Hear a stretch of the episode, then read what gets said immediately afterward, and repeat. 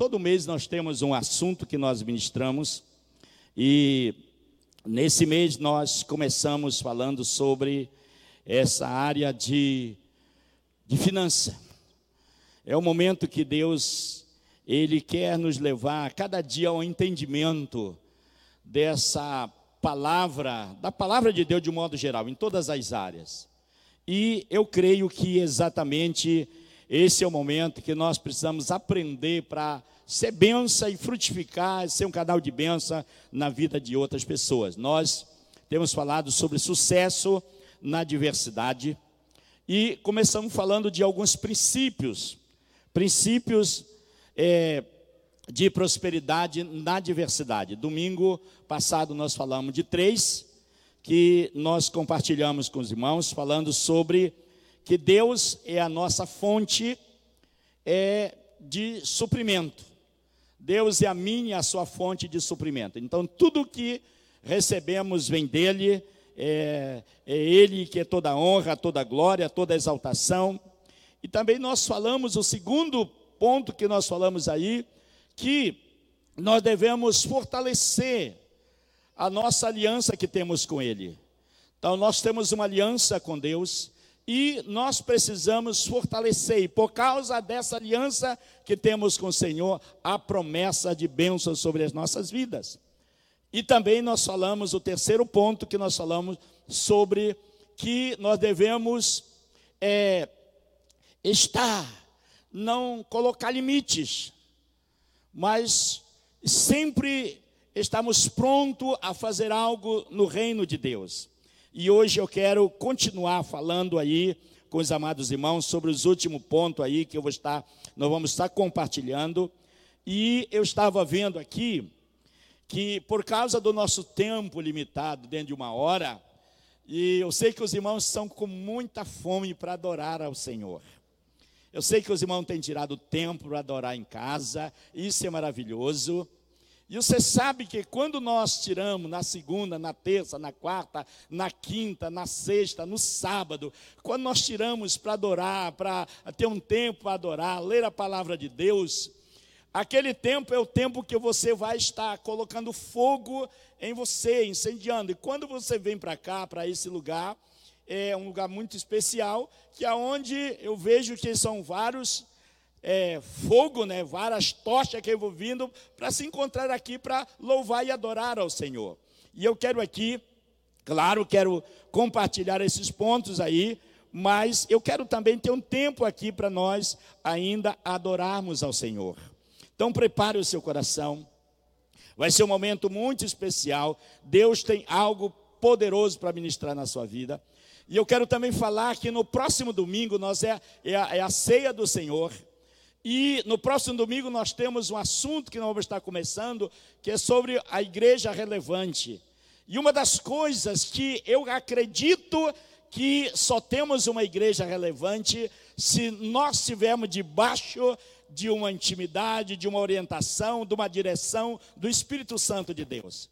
Então eu quero assim incentivar você, querido, durante a semana, pague um preço, nós vamos ter um tempo muito gostoso. E eu quero falar sobre aquele que faz uma igreja relevante, aquele que está no comando da igreja, que é o Espírito Santo de Deus. Então, prepare o seu coração e com certeza nós vamos ser grandemente abençoados. Então, continuando, falando sobre esse esses princípios, eu quero falar sobre o quarto princípio, que é enfrente os problemas financeiros sem medo e com fé. Então, enfrente os problemas, seja ele financeiro, seja ele qualquer área da sua vida, mas enfrente é, com coragem, com coragem, com, com ousadia, enfrente os problemas, a adversidade, seja ela financeira, seja ela qual for na sua vida, mas sem medo, sem medo, enfrente com atitude de fé. Quando nós enfrentamos com essa atitude de fé, irmão, é surpreendente. Eu não sei aqui qual dos irmãos já tiveram uma experiência de ter medo.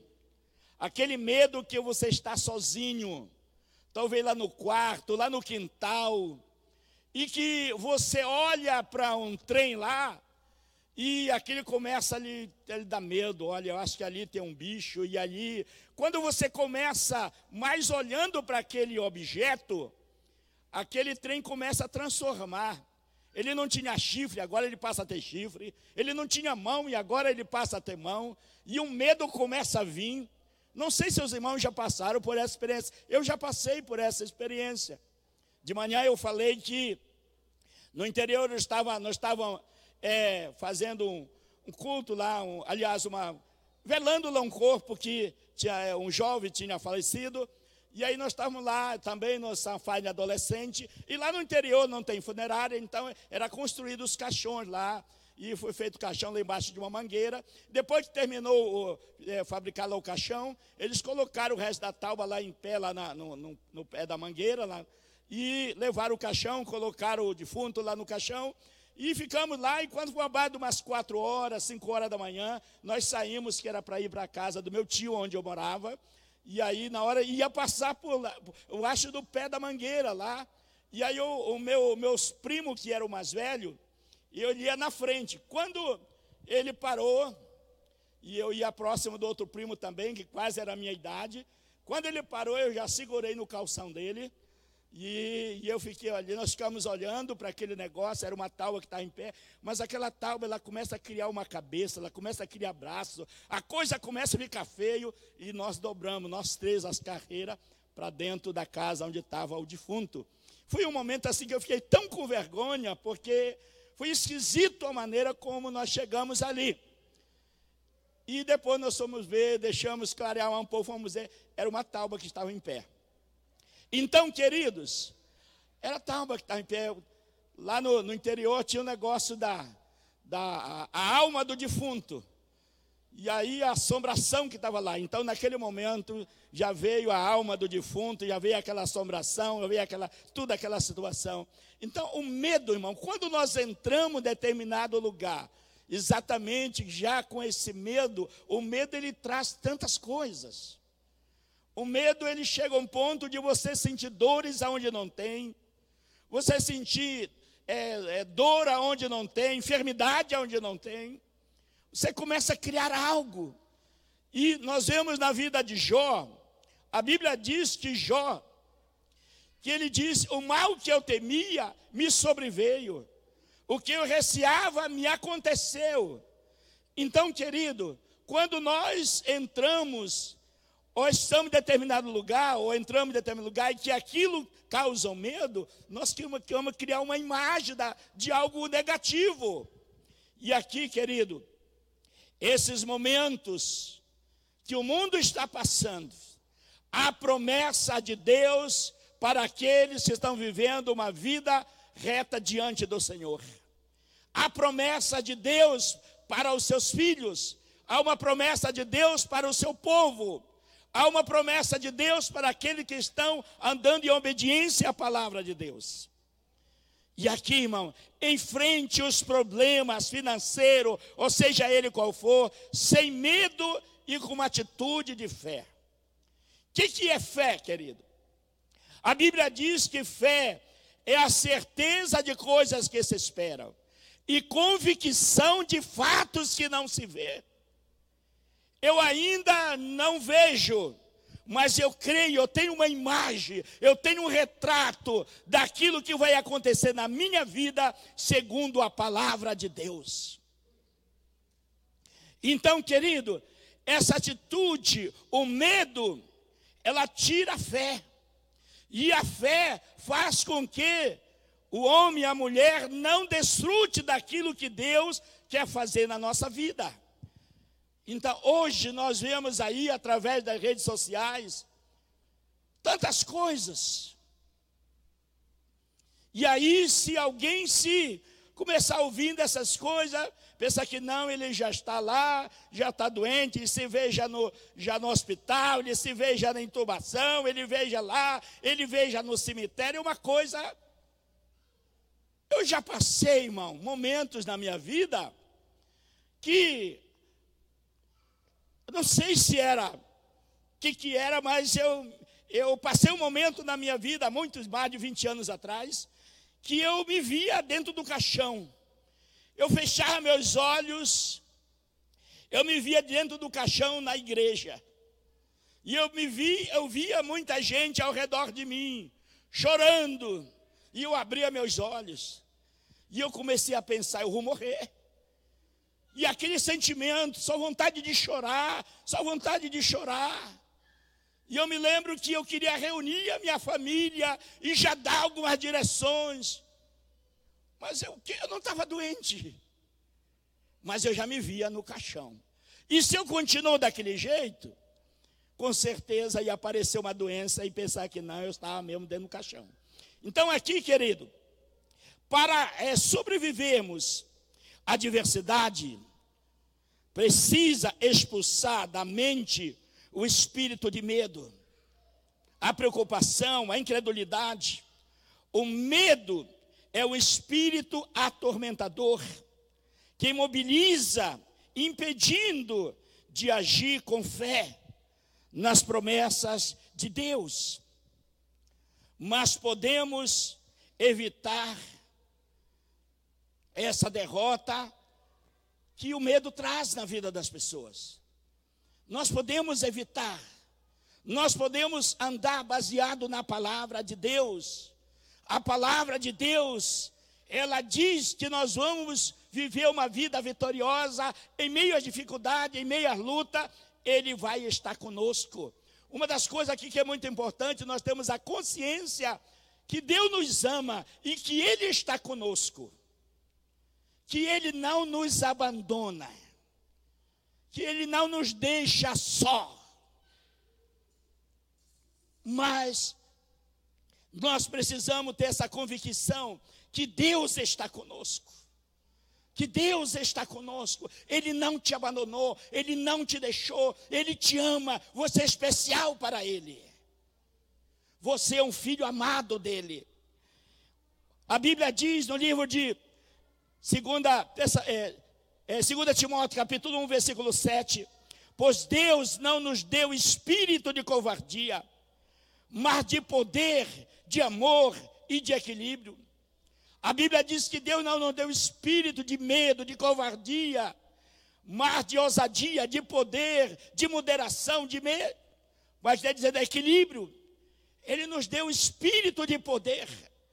A Bíblia diz lá no livro de Provérbios, capítulo 28, versículo 1, a Bíblia diz que o justo, ele é intrépido como leão, ele é ousado como leão. E quando nós temos esse entendimento espiritual, que exatamente Deus está conosco, seja qual for o problema que tivermos passando, Ele está conosco. Não tenha medo, querido. A Bíblia diz lá no Tiago, capítulo 1, versículo 7, 6 e 7. A Bíblia diz que aquele que ora, aquele que intercede, mas ele duvida, ele é como as ondas do mar. E a Bíblia diz que não pense essa pessoa que ele vai, ele vai receber resposta das suas orações.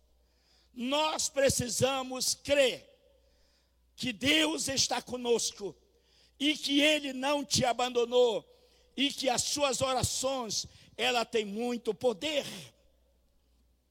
Chegou a hora, querido, de Deus derramar uma unção financeira sobre a sua vida e dar a vitória nessa área.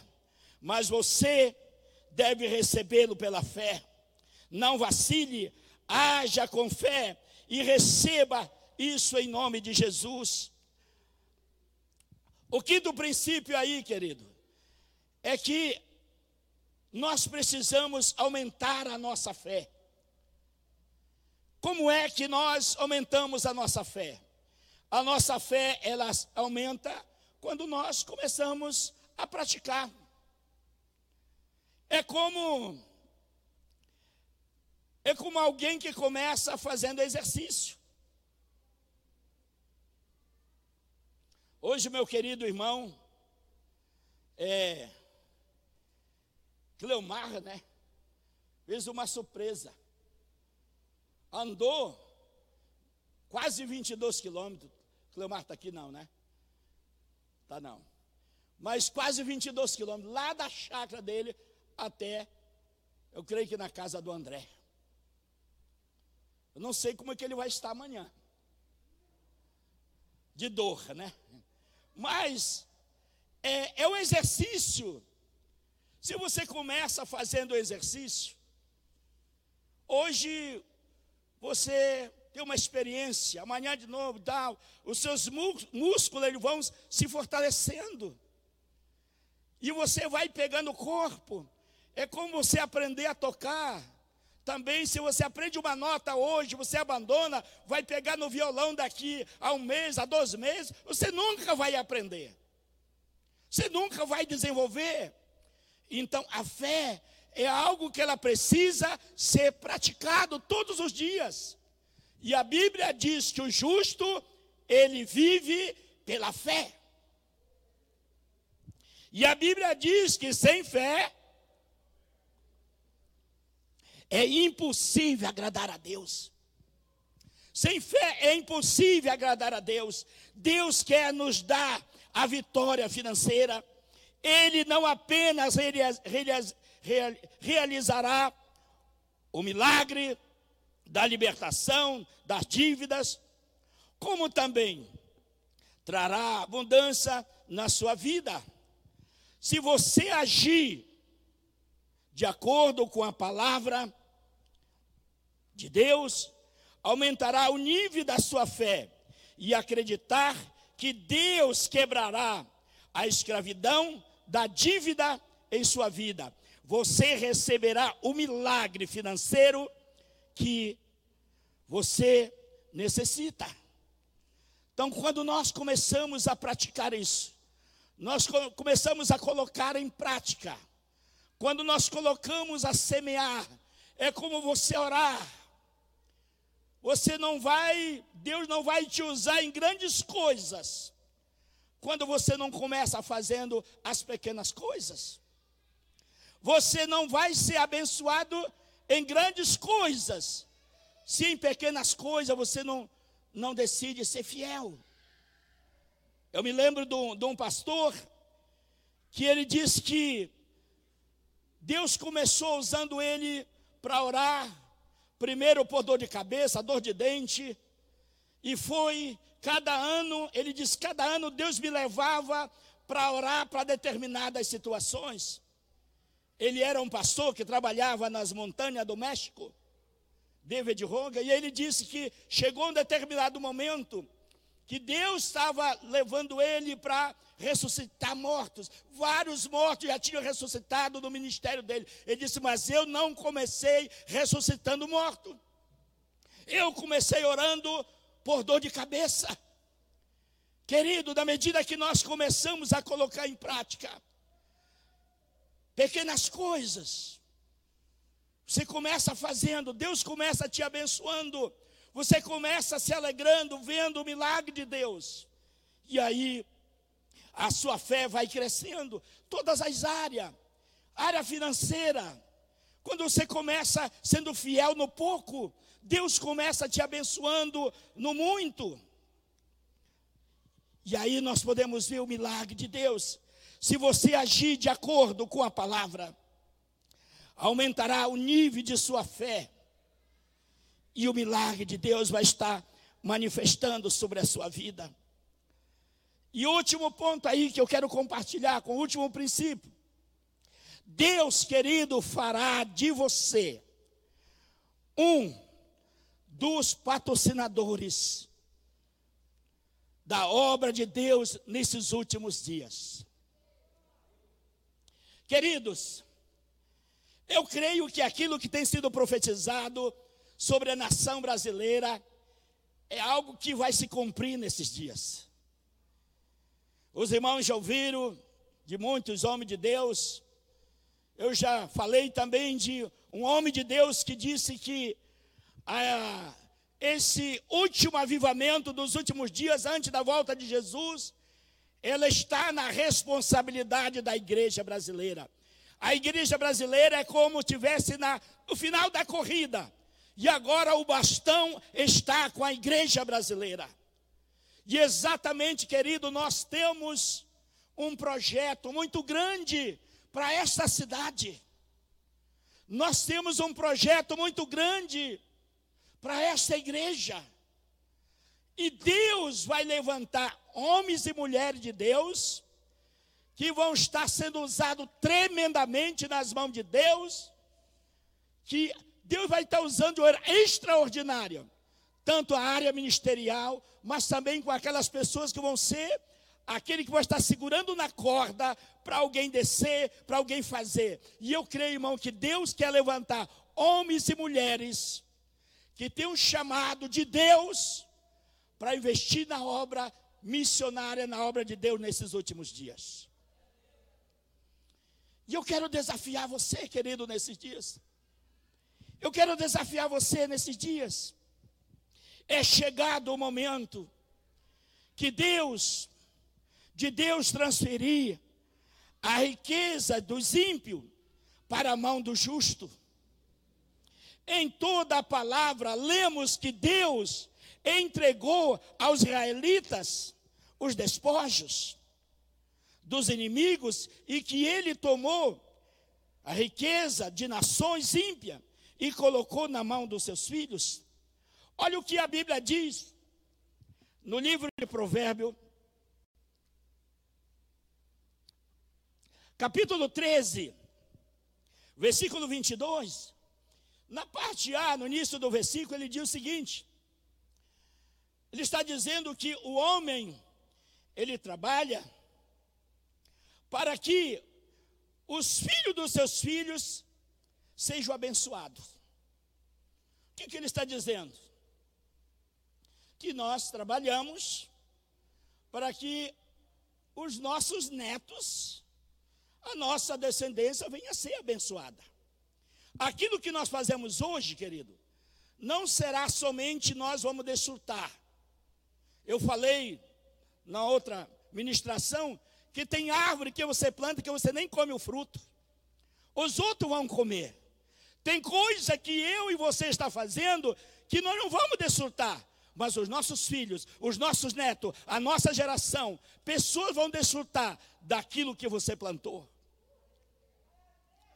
E aqui, querido, olha, a Bíblia diz: Mas a riqueza do pecador é armazenada para o justo. A Bíblia diz que a riqueza do pecador está falando daquele que está vivendo uma vida sem um compromisso com Jesus, com Deus. A riqueza dele será armazenada para o justo. Olha, eu vi a palavra justo. Aquele que andou em integridade, aquele que semeou, aquele que foi fiel. Não é que você vai tomar do seu patrão, mas hoje, querido, talvez você seja um simples empregado. Mas se você for fiel e crer na palavra de Deus, chega um determinado momento que você, exatamente de empregado, você vai ser patrão. Para quê, irmão? Para que o nome de Jesus seja glorificado para que o nome de Jesus seja exaltado e para que você seja também aquele homem, aquela mulher que vai estar investindo na obra de Deus e grandes coisas Deus vai estar fazendo através da sua vida. Tem uma mensagem do pastor Eibe aí no YouTube que ele fala sobre o ministro de mercado e o ministro de púlpito. Existe homens, mulheres que Deus levanta para ser ministro de púlpito, para pregar a palavra de Deus. Mas existe aquele ministro de mercado, homem que Deus vai estar levantando com uma unção financeira para investir na obra de Deus. E querido, eu quero desafiar você nesses dias, você se colocar diante de Deus, antes da volta de Jesus você pode ser essa pessoa usada tremendamente nas mãos de Deus para ser uma pessoa poderosa para abençoar o reino de Deus. Deus está preparando um povo especial nesses dias que antecede a volta de Cristo para financiar a colheita final. Deus separará esse povo, mesmo durante em crise, momento de crise. Deus vai dar condições, Deus vai abrir, abrir portas para que milagres aconteçam na sua vida. Milagres aconteçam na sua vida. A Bíblia diz: Eis aí que farei a diferença entre o justo e o injusto, entre o que serve a Deus e aquele que não serve. Querido, e Deus quer fazer isso na sua vida. Tome posse, tome posse dessas verdades. E eu gostaria que você ficasse em pé, querido.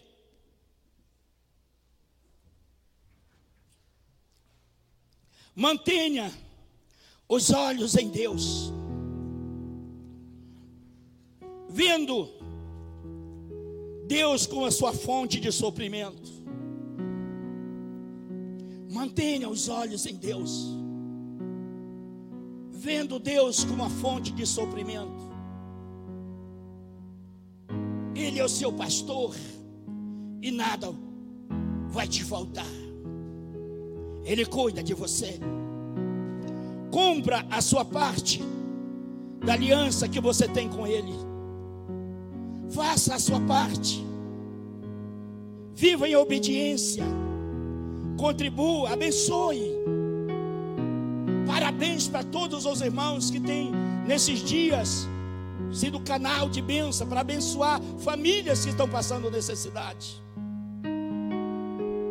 Querido, o alimento que eles receberam vai passar três dias, quatro dias, não sei, dependendo da quantia de pessoas. Mas as bênçãos que virão sobre você que está semeando é algo maravilhoso que vai vir sobre a sua vida. Querido, expulse da sua mente o espírito de medo, de preocupação, de incredulidade. Retire toda a ansiedade. Aumente a sua fé, agindo com base na palavra de Deus, naquilo que Deus tem te orientado. Viva dessa maneira e dedique as suas finanças a Deus. Dedique. Ele que tem te dado, Ele que tem te abençoado. Ele que tem te dado. A Bíblia diz que tudo que nós temos foi Ele que nos deu. Reconheça isso cada dia, que é Deus que tem te abençoado.